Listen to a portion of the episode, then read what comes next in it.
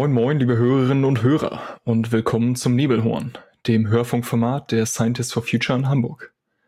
In unserem Format stellen wir euch Menschen vor, die sich in und um Hamburg auf verschiedensten Gebieten mit dem Thema einer nachhaltigen Zukunft beschäftigen. Wir sprechen mit Forscherinnen, Forschern und Menschen aus angrenzenden Bereichen über ihre Tätigkeiten, Herausforderungen und die Lösungsansätze.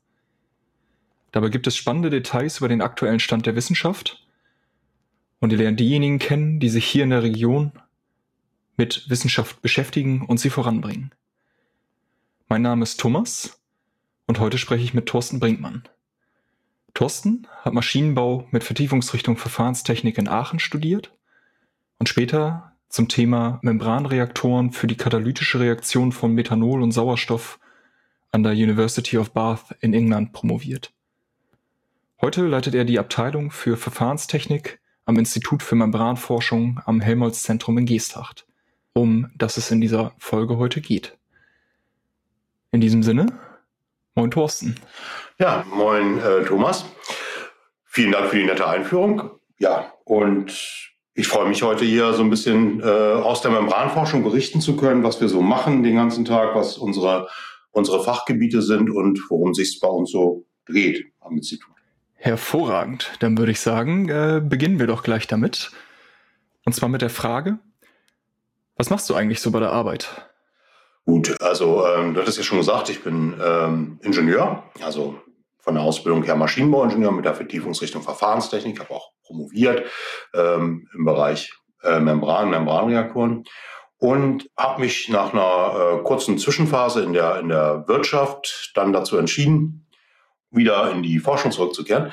Und äh, wie gesagt, nun seit 2000 am heutigen Helmholtz-Zentrum Geestach, davor war es mal die GKSS tätig. Und was ich den ganzen Tag mache, ist, dass ich eine Abteilung leite hier im Institut für Membranforschung, das wiederum geleitet wird von Herrn Professor Abitz. Ähm, und in dieser Abteilung habe ich zwölf Mitarbeiter. Das äh, sind Wissenschaftler zum einen, das sind Projektingenieure, das sind technische Mitarbeiter. Und wir beschäftigen uns damit, die Forschungsergebnisse unserer Kollegen in den Abteilungen zum Beispiel für Polymersynthese ähm, in die Realität, in die technische Anwendung zu überführen. Dabei handelt es sich dann eben um die besagten Membranen, die wir natürlich dann nochmal ganz detailliert besprechen werden. Aber es ist natürlich hochspannend, ähm, wirklich neue Forschungsergebnisse in die, in die Anwendung, in die Entwicklung zu bringen und, und zu sehen, wie es dann hoffentlich auch mal in die, äh, ja, in die Praxis richtig überführt wird. Mhm. Da hast du jetzt äh, ja im Prinzip schon äh, viele Punkte angesprochen, die wir im Interview gerne behandeln möchten. Und ich würde gerne mit der grundlegenden Frage anfangen, so einfach um diejenigen mitnehmen zu können, die vielleicht noch nicht so genau wissen, was moderne Membransysteme sind. Magst du mir vielleicht mal erklären, was so eine Membran eigentlich ist? Also Membranen sind eben flächige Gebilde, die einen selektiven Stofftransport ermöglichen.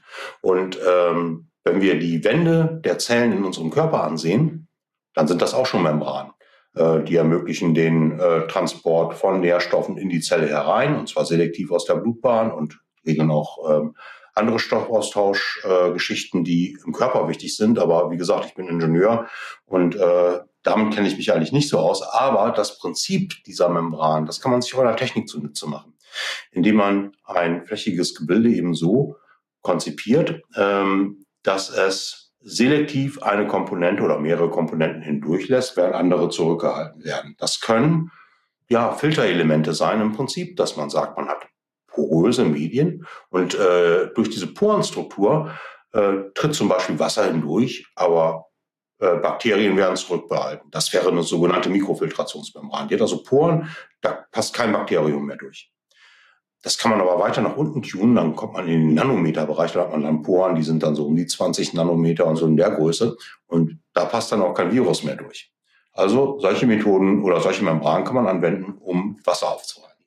Dann gibt's andere Membranen, die sind dann schon nicht mehr porös, sondern das ist einfach ein dichter, zum Beispiel Polymerfilm. Es gibt auch andere Materialien, die verwendet werden, komme ich gleich nochmal drauf. Und durch diesen dichten Polymerfilm tritt nur wie gesagt, eine oder mehrere Komponenten selektiv hindurch und andere nicht. Und zum Beispiel äh, könnte das sein, dass das Salz zurückgehalten wird und Wasser hindurchtreten kann. Und das kann man dann auch wiederum anwenden äh, auf Gastrennung. Aber darauf kommen wir nachher auch nochmal zu sprechen. Ähm, man kann sich das dann so vorstellen, dass man wirklich äh, ein Sandwich von Schichten hat. Und das geht dann los mit einem äh, Material, äh, das grob porös ist, aber mechanisch stabil. Und äh, auf das trägt man dann diese nächste poröse Schicht dann auf, die dann zum Beispiel diese Filtration ermöglicht, ne? diese Mikrofiltration oder Ultrafiltration für die Bakterien und für die Viren. Die Filme sind dann sowas wie 20 Mikrometer dick. Also es sind schon relativ dünne Filme mit einer 20 Nanometer Pore, also nochmal Faktor 1000 kleiner äh, die Pore, die da drauf ist. Und diese Struktur, wenn man dann Gase abtrennen möchte oder wenn man äh, Wasser hindurchtreten lassen will, aber Salz zurückhalten will, äh, die werden dann nochmal beschichtet mit einem ganz dünnen Polymerfilm, ähm, der ist dann ach, teilweise im Nanometerbereich, also 70, 80 Nanometer dick. Auf den Aufbau würde ich gerne gleich nochmal zurückkommen, aber erstmal würde mich mal kurz die, die Frage interessieren, wo ist der Unterschied zwischen einem Filter und einer Membran? Oder anders gefragt, ist äh, mein Kaffeefilter auch eine Membran oder ist das was anderes? Der Kaffeefilter ist eigentlich noch ein Filter. Ne? Also das sind ja Dinge, die man wirklich noch, noch makroskopisch erkennen kann. Da man, also da, da gibt es so einen Übergang. Ne? Man, man sagt wirklich nur, man geht von der Filtration immer weiter runter. Aber äh, so ein Luftfilter, der, der Pollen zurückhält oder der Kaffeefilter, der die Kaffeekörner hindurchfällt, ist im Prinzip ja makroskopisch gesehen könnte man sagen, ist eine Membran, man nennt es aber eben Filter. Aber gemein ist der Sache, dass man ja ähm, eine Triebkraft braucht. Das funktioniert ja nicht von alleine. Also beim Kaffeefilter ist es so einfach die Wassersäule, also dieser, dieser hydrostatische Wasserdruck, der drückt das Wasser langsam hindurch. Bei den Membranen, weil die Poren ja so viel kleiner sind, braucht man mehr Triebkraft. Äh, da wird dann eine Druckdifferenz mit einer Pumpe drüber zum Beispiel angelegt. Und bei den Membranen, die für die Abtrennung von Wasser oder für die Gastrennung benutzt werden, da hat man wirklich schon ein richtig dünnen Polymerfilm, der eben keine Poren mehr hat. Insofern ist es dann nicht mehr das, was man als gemeinhin als Filter sehen würde, sondern da hat man so einen, so einen Lösungsdiffusionsmechanismus. Ne? Da löst sich dann eine Komponente aus dem Eingangsgemisch, also bei dem Salzwasser zum Beispiel, das Wassermolekül, das löst sich gut in diesem Polymer. Das Salz bleibt aber auf der Hochdruckseite, das löst sich nicht. Wenn man dann eine Triebkraft hat, also diese Druckdifferenz über die Membran, ähm, dann bewegt sich dieses Wassermolekül in dem Polymersystem hindurch und äh, kommt dann auf der Niederdruckseite, wo der niedrige Druck anliegt, dann wieder aus diesem Polymerfilm hinaus, ja, und kann dann frei abströmen. Ah ja, das kann ich mir mit der mit der Druckdifferenz kann ich mir so vorstellen, wenn ich, äh, um, um mal bei dem Bild von dem Kaffeefilter zu bleiben, ähm, wenn ich meinen Kaffeefilter in eine Kaffeemaschine setze, dann sorgt ja die Schwerkraft dafür, dass eben das Wasser äh, sich in Richtung Erdboden bewegt. Und äh, wenn ich aber den Filter noch zusätzlich zusammendrücke, dann läuft das Wasser sehr viel schneller hindurch. Das ist dieser Effekt. Ja, genau, so kann man sich das vorstellen, klar. Genau so. Mhm. Ah ja.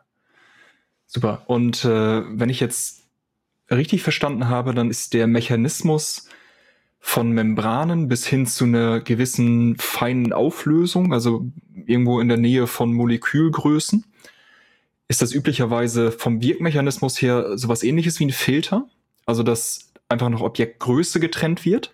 Nicht unbedingt. Das ist sicherlich so bei diesen Mikrofiltrations- und Ultrafiltrationsmembranen, ne? Okay. Viren und Bakterien, was ich eingangs sagte. Da ist es wirklich der, der Größenausschluss, wenn man so will. Die einen gehen durch, die anderen nicht. Mhm.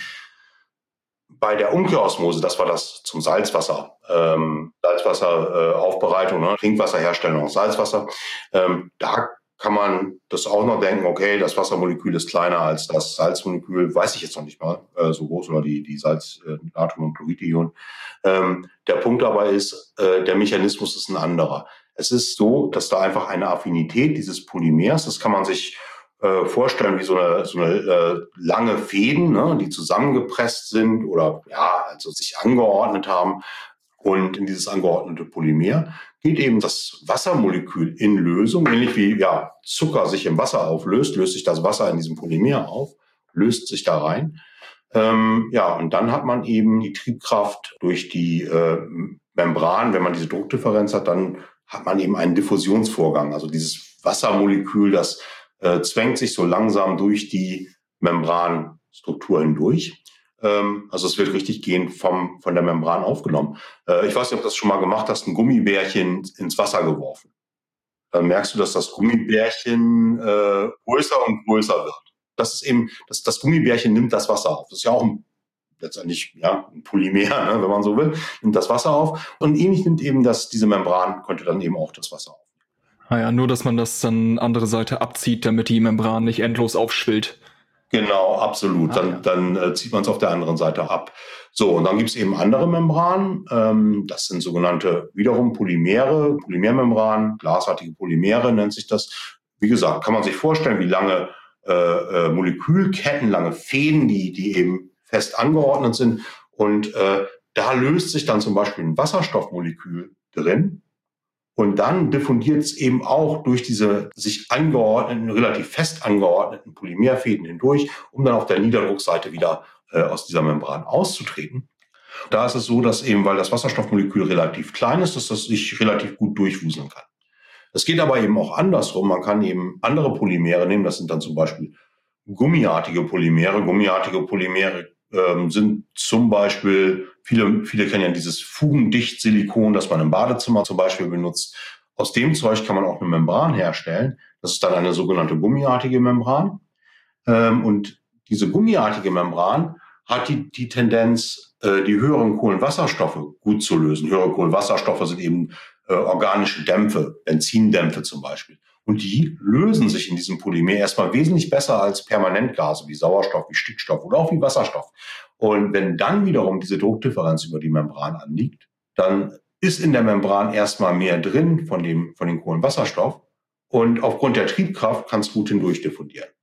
Andere Mechanismen laufen dann auf Polarität. So ein Kohlendioxidmolekül ist zum Beispiel relativ polar und das findet dann wiederum, äh, dann gibt es ein anderes Polymer, Polyethylenoxid nennt sich das.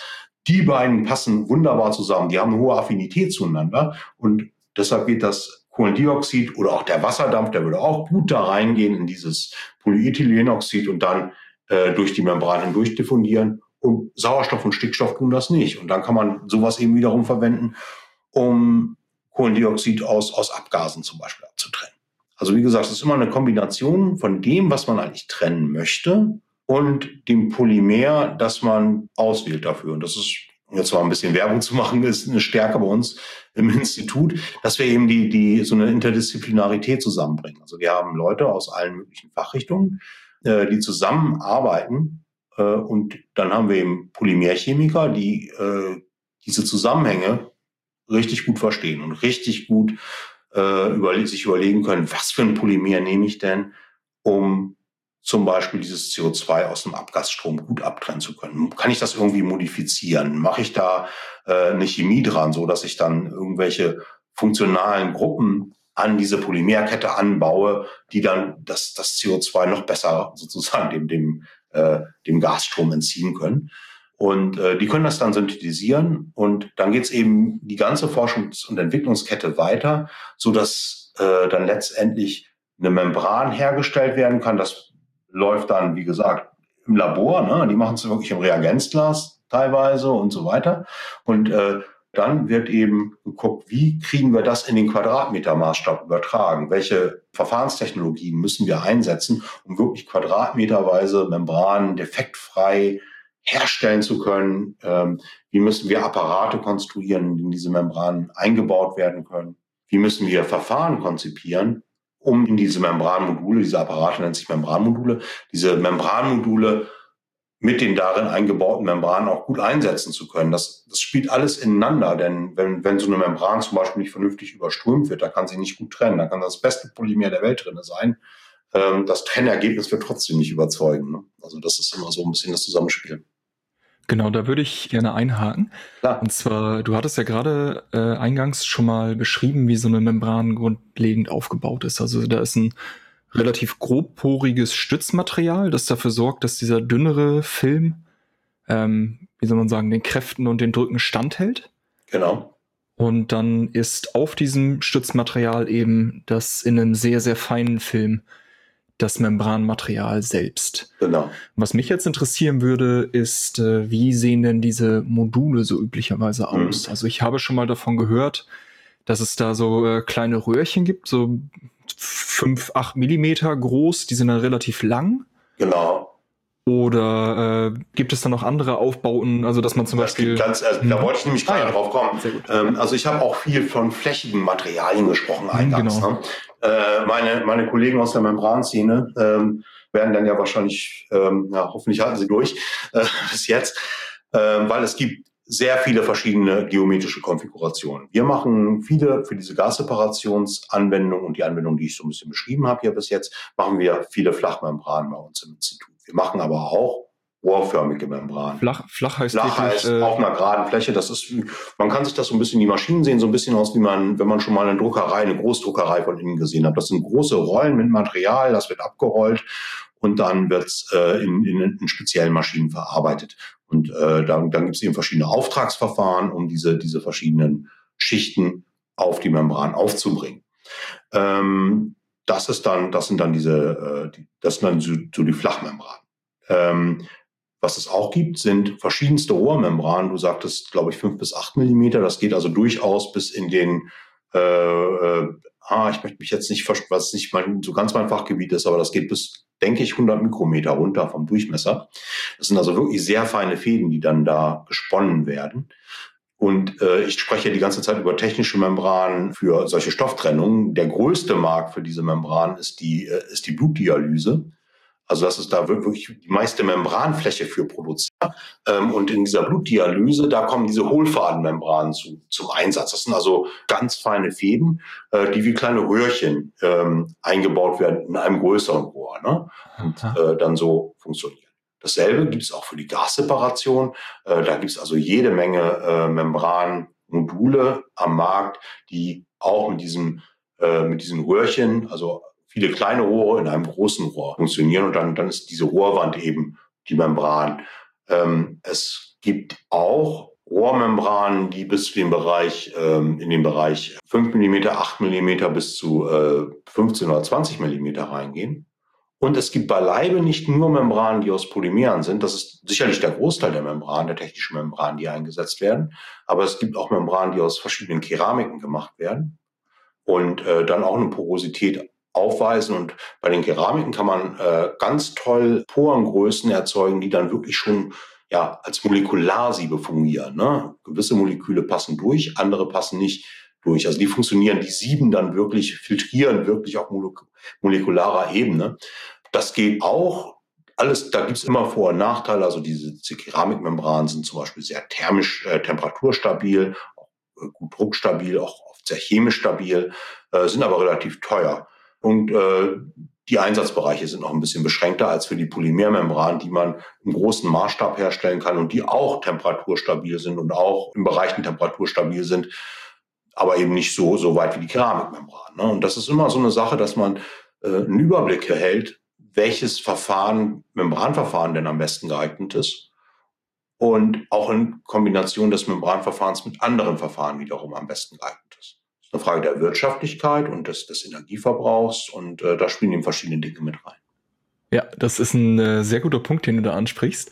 Ich würde nämlich gerne so ein bisschen einen Überblick darüber geben wollen, wofür man Membranen alles benutzen kann. Also so ein bisschen die Stoffgruppen und auch die Arten von äh, Stoffen besprechen, die es da so gibt. Also erstmal eine grundsätzliche Frage vorweg. Membranen sind nur für Flüssigkeiten und Gase geeignet. Ist das richtig? Membranen werden benutzt für Flüssigkeiten und Gase. Ähm, man versucht typischerweise äh, Feststoffe daraus zu halten. Man guckt schon, dass man nicht ähm, eine hohe Feststofflast in die Membran hineinführt. Das ist manchmal nicht ganz zu vermeiden. Da müssen die gespült werden. Das ist gerade in der Wasseraufbereitung der Fall, dass die dann zurückgespült werden müssen. Aber man spricht typischerweise von schon wassergelösten Komponenten. Ne? Bei der Mikrofiltration ist das ein Übergangsbereich. Da sind dann schon so, ist schon organische, organische Materialien äh, dabei, die setzen sich auch auf der Membran ab. Mit dem Wasser können wir ja vielleicht auch mal anfangen. Ähm, also mit der Ultrafiltration, Mikrofiltration, ne? die Sache mit den Bakterien und mit den Viren, das hatte ich ja gesagt. Und äh, da wird äh, genau solche Verfahren werden eingesetzt, um eben Wasser aufzubereiten, um es in das Rohrleitungsnetz zum Beispiel einzuspeisen. Das heißt, äh, Oberflächenwasser aus Talsperren zum Beispiel wird genommen und äh, über Membranverfahren, äh, Ultrafiltrationsverfahren so weit aufgereinigt, ähm, dass es eben der, äh, der Trinkwasserqualität entspricht. Ne? Damit es dann eben ins Rohrleitungsnetz eingespeist werden kann. Ähm, und das läuft in relativ großen Maßstäben ab. Und es gibt äh, dort auch in Deutschland, also in, in, der Nähe von Aachen, da steht eine sehr große äh, Anlage zum Beispiel, die das Talsperrenwasser aus der Eifel äh, aufbereitet. Mhm. Gibt es da eine Alternative zu den Membranen oder kann man das nur mit Membranen machen? Nein, es gibt natürlich auch Sandfiltration, es gibt UV-Behandlungen, es gibt ähm, ganz viele verschiedene Dinge. Jetzt muss ich aber auch gestehen, ich bin nicht ähm, Wasseraufbereitungs- oder Abwasserexperte. Also da werden Leute dann äh, noch äh, jede Menge andere Alternativen bringen können, die, äh, die es dort gibt. Ne? Mhm. Aber irgendeinen Vorteil müssen die Membranen ja haben, wenn sie so äh, flächendeckend und im großen Maßstab eingesetzt werden. Ja, also wie gesagt, es gibt viele andere Verfahren. Das ist eben ein Beispiel dazu. Äh, der große Vorteil ist eben ihre Barrierewirkung. Sie lassen wirklich keine Viren und keine Bakterien durch. Ja, einfach aufgrund dieser Porengrößen werden Viren und Bakterien zurückgehalten und können nicht mit äh, hindurch marschieren und dann unter Umständen bei Versagen doch was kontaminieren. Klar, wenn eine Membran reißt, geht es auch nicht mehr, ne, dann logisch, aber da gibt es eben auch entsprechende Schaltungen, die eben sehen, äh, dass man eben sieht, oh, da ähm, fällt der Druckverlust zum Beispiel zusammen, da wissen wir, die Membran ist kaputt, äh, da muss man jetzt stoppen, äh, den Wasserzufluss zum Beispiel. Ne? Und teilweise bei diesen Talsperrenwässern, wenn man dann runtergeht, hat man natürlich die Druckdifferenz aufgrund dieser geodätischen Höhe schon wieder. Ne? Okay. Was haben wir denn sonst noch für Anwendungsfälle im Bereich äh, Wasser? Genau, dann gibt es eben auf der anderen Seite ähm, in, in der Kläranlage, ähm, also Kläranlagen sind natürlich von der, von der Fläche her oft relativ groß und äh, nehmen relativ viel Platz ein.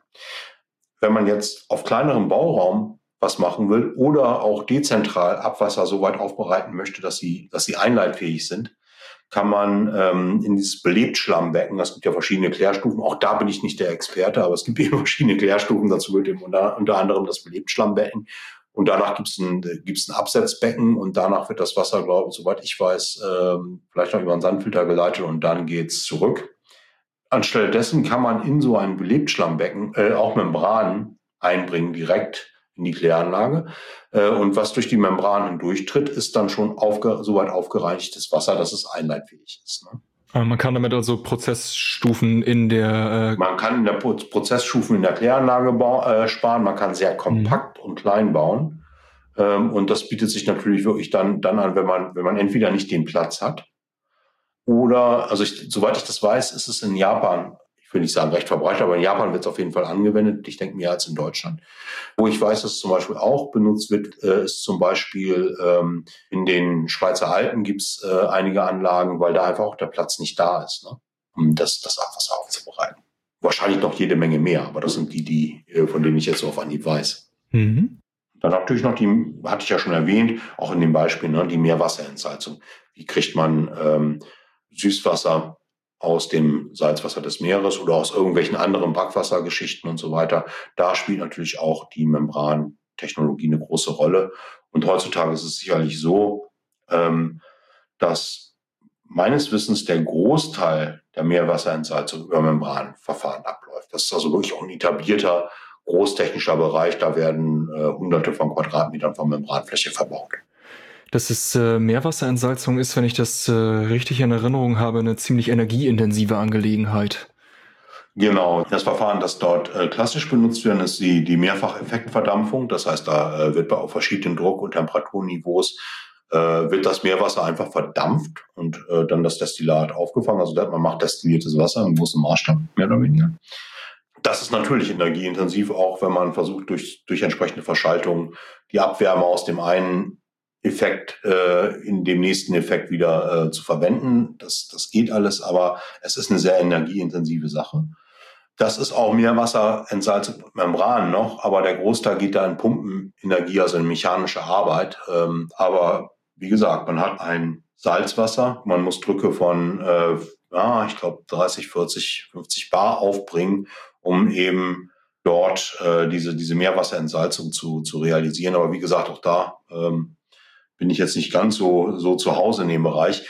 Ähm, ist natürlich energieaufwendig, klar, bleibt nicht aus, aber es ist schon äh, eine Technologie, die gut einsetzbar ist und wo sich auch viel getan hat und wo ähm, auch gerade in der Industrie viel Forschung reingegangen ist, um ähm, die Membran immer besser zu machen und mit möglichst wenig Energieaufwand betreiben zu können. Mhm. Das äh, Problem, beziehungsweise Problem will ich es nicht nennen, sondern äh, die Druckverhältnisse, die notwendig sind, um äh, Wasser oder auch andere Stoffe durchzupressen, die werden ja größer, je, ich sag mal, je sauberer ich trennen möchte. Und das hat ja auch was mit den osmotischen Drücken zu tun, beziehungsweise mit den Gaspartialdrücken. Richtig, ja. Genau. Kannst du mir das ein bisschen erklären?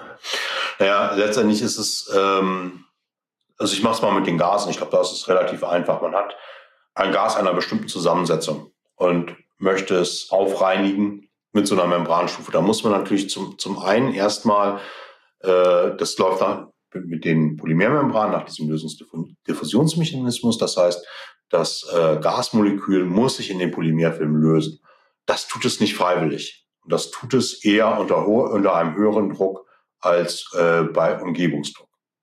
Ja, also sagen wir mal, die legen einen Druck an, dann äh, haben wir äh, eine Lösung des Moleküls in der Membran.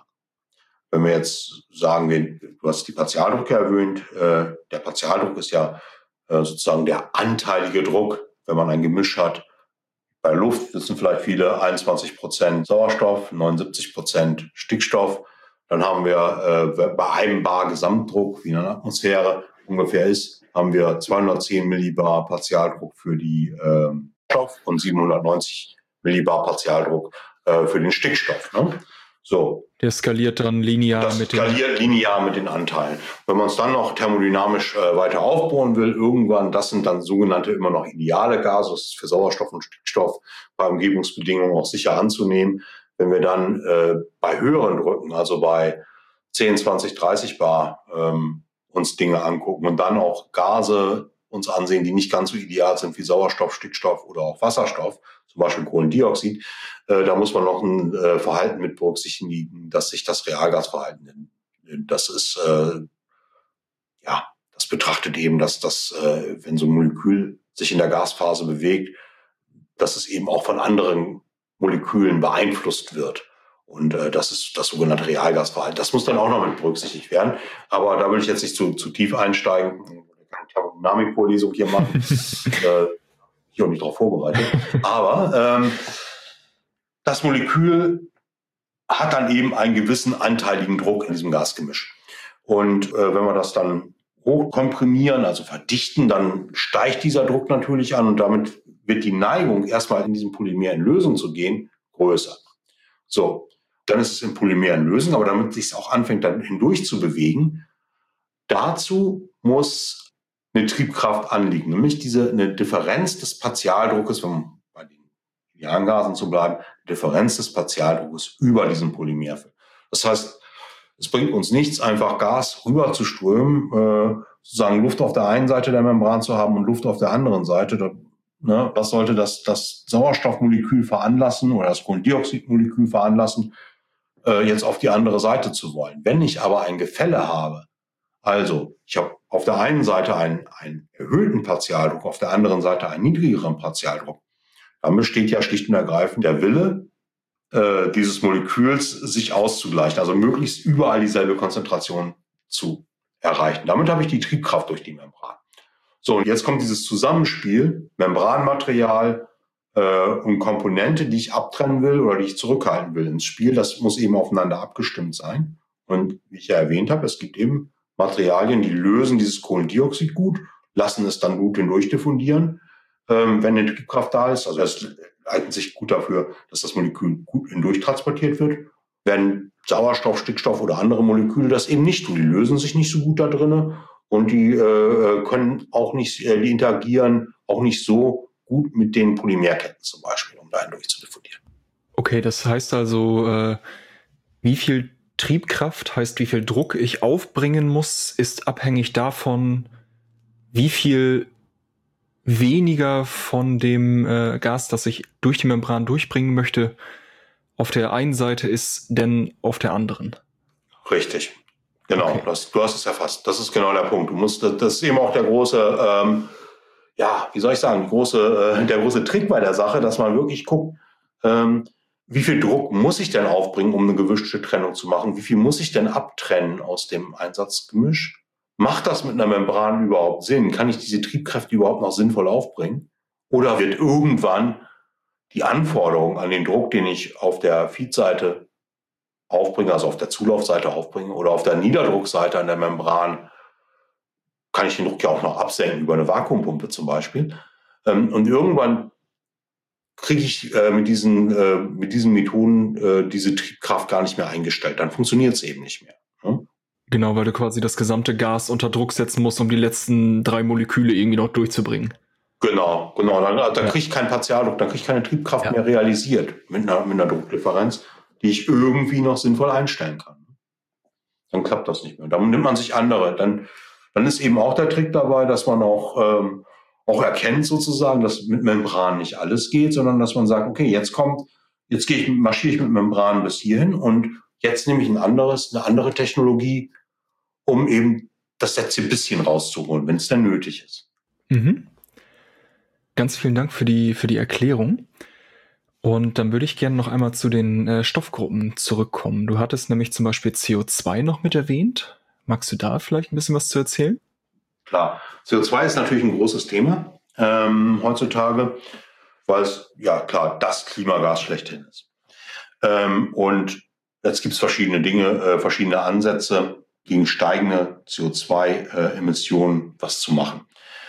Ein großes Thema, vielleicht auch Streitthema, ist ja äh, Carbon Capture and Storage und äh, oder wie es jetzt heute heißt, dann auch Carbon Capture, Storage and Utilization. Mhm. Also, ähm, Kohlendioxid, äh, Speicherung und oder Nutzung. Und dann die, die Frage ist natürlich, ist das sinnvoll oder ist es nicht sinnvoll? Das ist natürlich schwer zu beantworten. Ähm, und, und man kann sich auch wahrscheinlich herrlich drüber streiten und, und wunderbare Diskussionen darüber führen.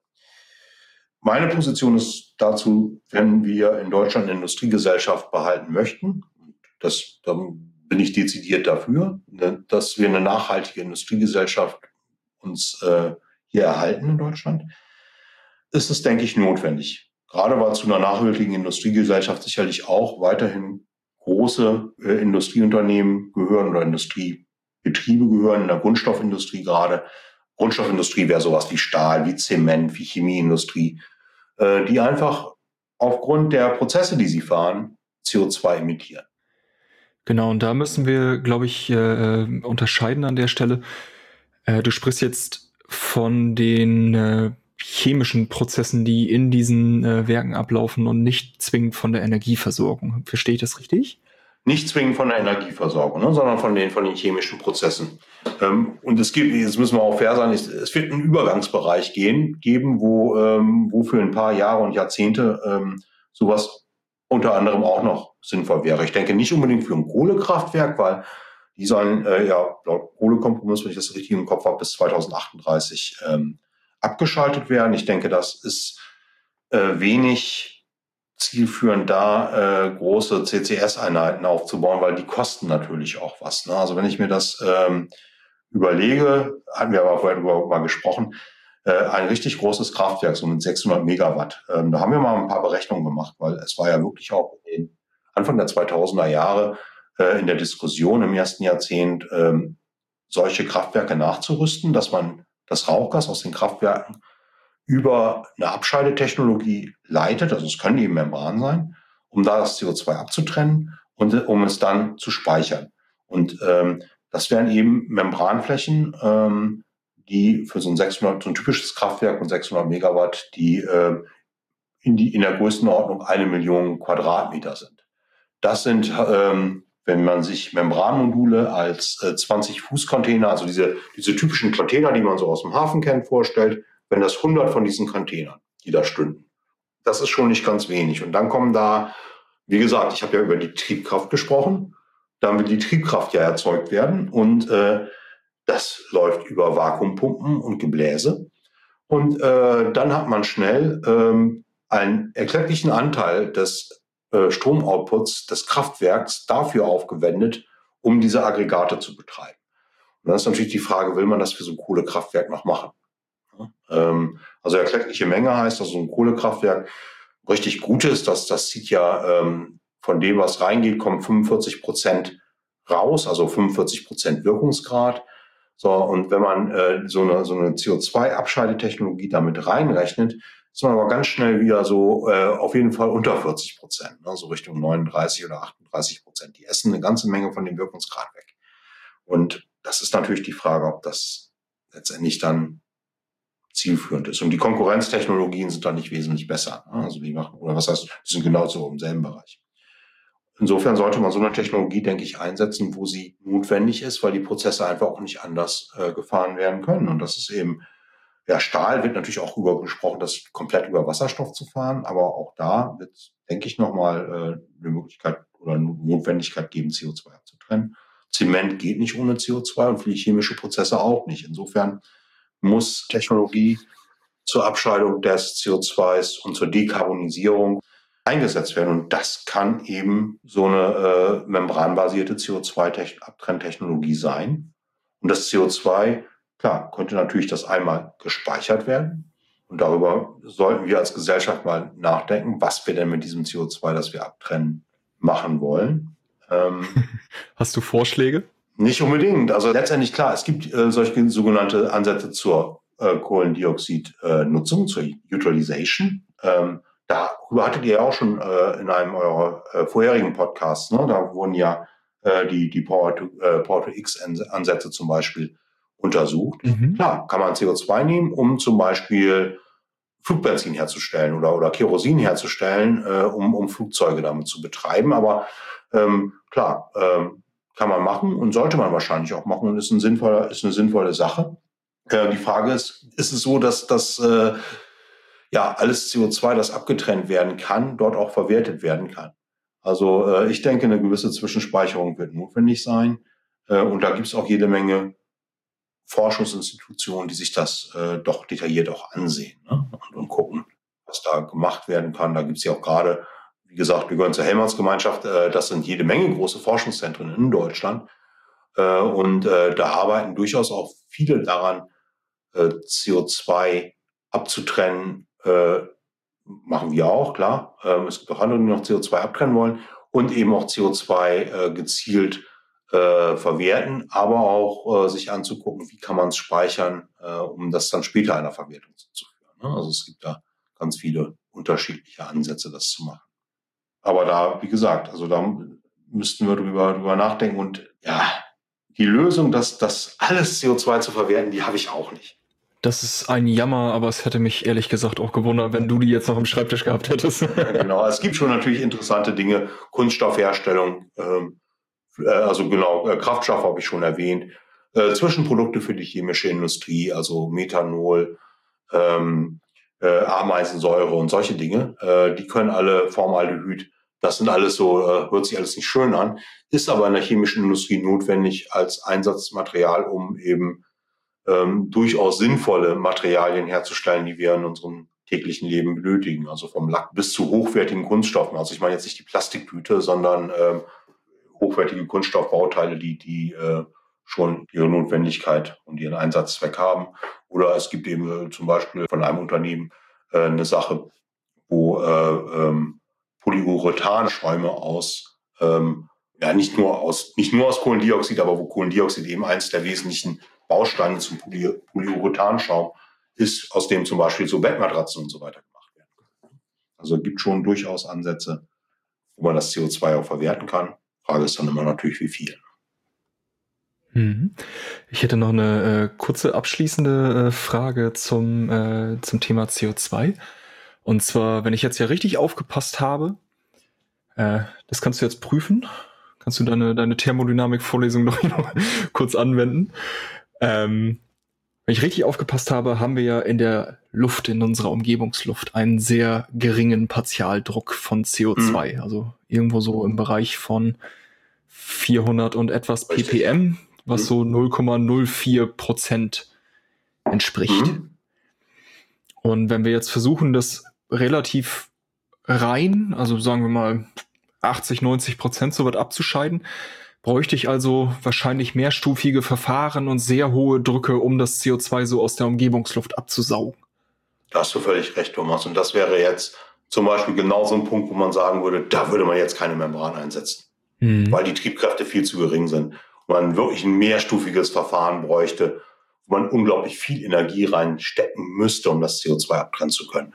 Das wäre dann äh, auch eine Sache, wo man sagen würde, nee, das machen wir mit Membran nicht. Aber da gibt es eben, wie gesagt, da, da muss man dann auch eine gewisse Technologieoffenheit haben und seine Scheuklappen ablegen. Da gibt es eben Verfahren, das nennt sich Direct Air Capture. Und mit diesem mhm. Direct Air Capture Verfahren, äh, das sind, wenn ich das richtig weiß, Polymeradsorbenzien, die ähm, gefüllt sind mit, mit einem Amin, aber da wie gesagt, Amin ist, so, so, ist eine chemische Verbindung, die auch CO2 gut anzieht, die auch in kleinen Konzentrationen anzieht, aber es lagert es einfach nur ein. Da ist kein Transport hindurch oder sowas, es lagert es ein. Irgendwann hat es so viel eingelagert, wie es einlagern kann.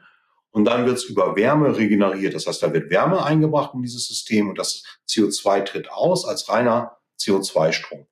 Es ist bloß auch relativ, äh, klar, wie immer, von nichts kommt nichts, relativ energieaufwendig, aber mit dem System, also mit diesen Direct Air Capture Ansätzen, da kann man äh, die Umgebungsluft direkt angehen.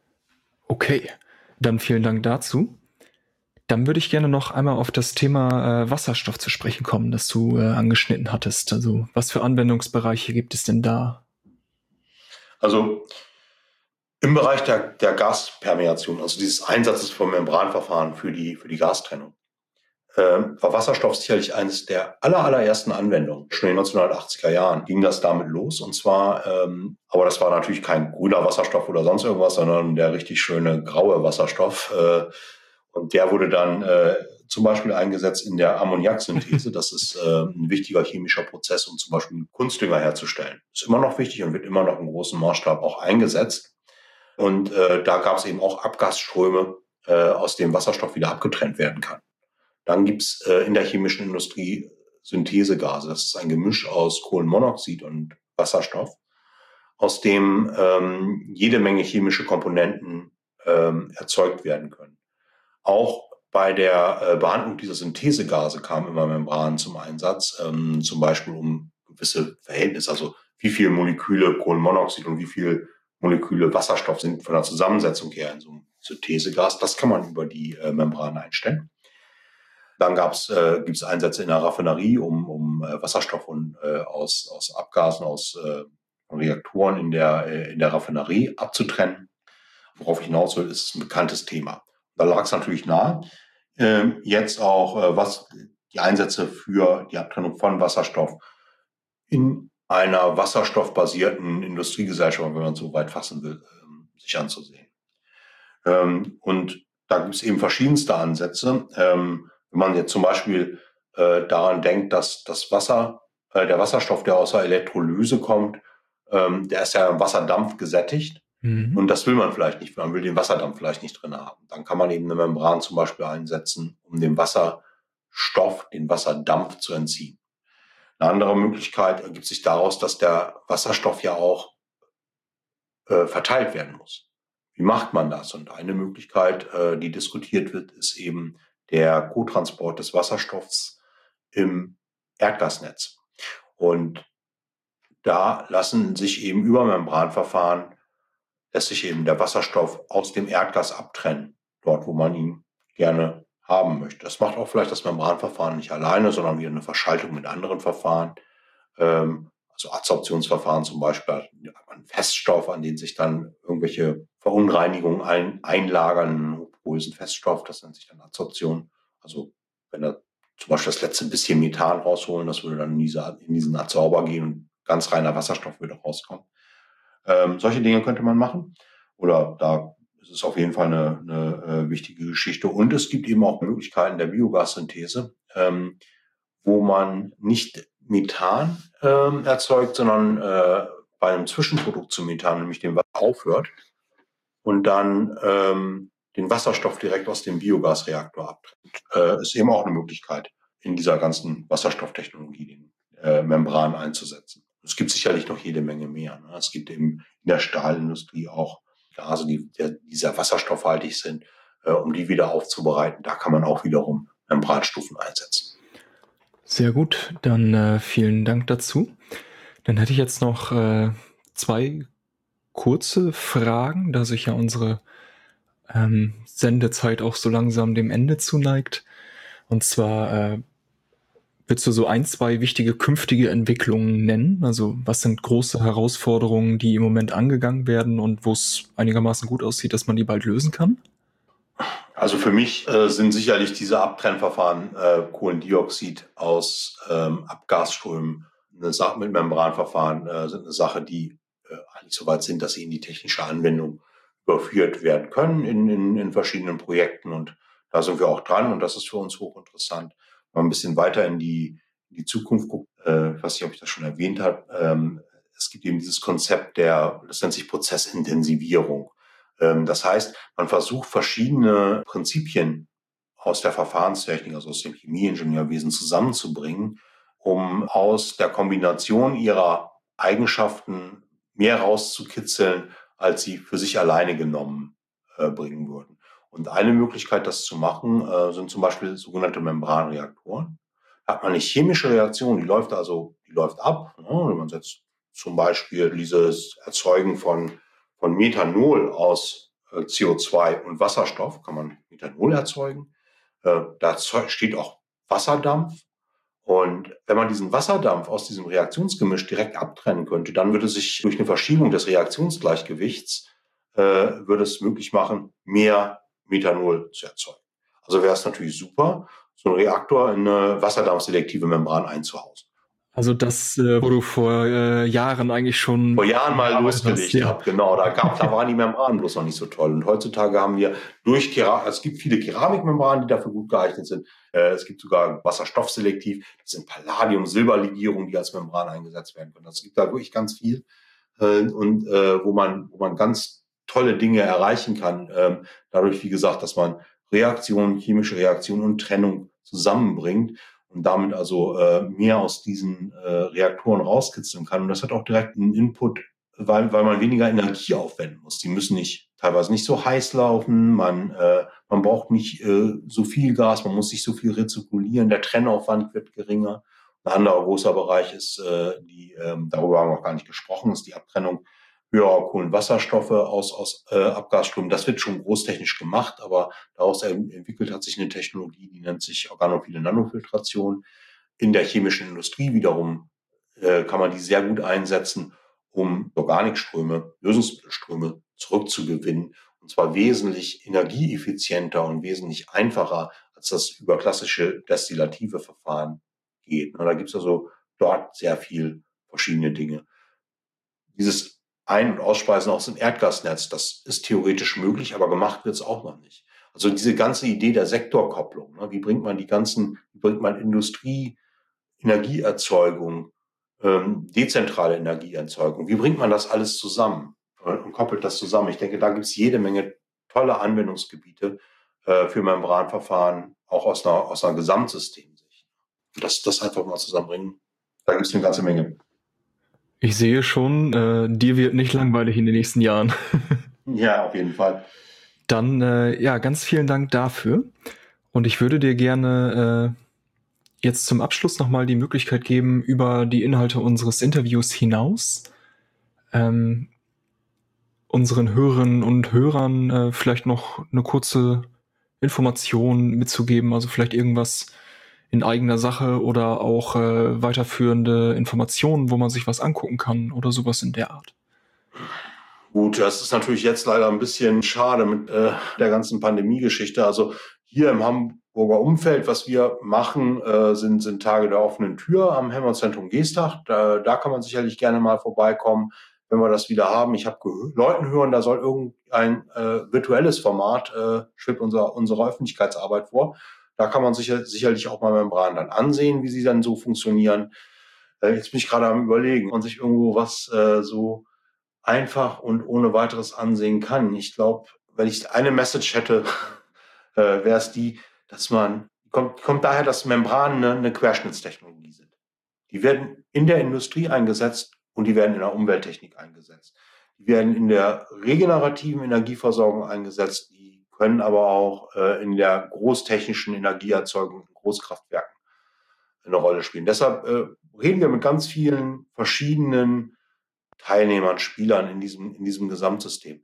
Mich würde es super freuen, wenn da mehr Austausch ist und ein bisschen mehr offener Austausch und äh, wirklich auf beiden Seiten, das, das geht, äh, gilt für die äh, Verfechter der erneuerbaren Energien genauso wie für äh, die äh, Leute, die, die vielleicht dann in den größeren Industrien sitzen, dass, dass man ein bisschen mehr ja, aufeinander zugeht, ein bisschen mehr den anderen zuhört und ein bisschen besseren Austausch hat. Ich glaube, dann könnte man ein bisschen mehr erreichen, was den, was den Energiewandel, was den Wandel unserer Gesellschaft so angeht, in Bezug auf ja, unsere großen Ziele. Ne? 2050 wollen wir klimaneutral sein. Ne? Insofern gibt es da noch einiges zu tun. ich würde sagen, das ist ein wundervolles Schlusswort. Thorsten, ich danke dir ganz herzlich, dass du dir die Zeit genommen hast, äh, mit mir zu sprechen. Bitte, bitte. Hab mich gefreut.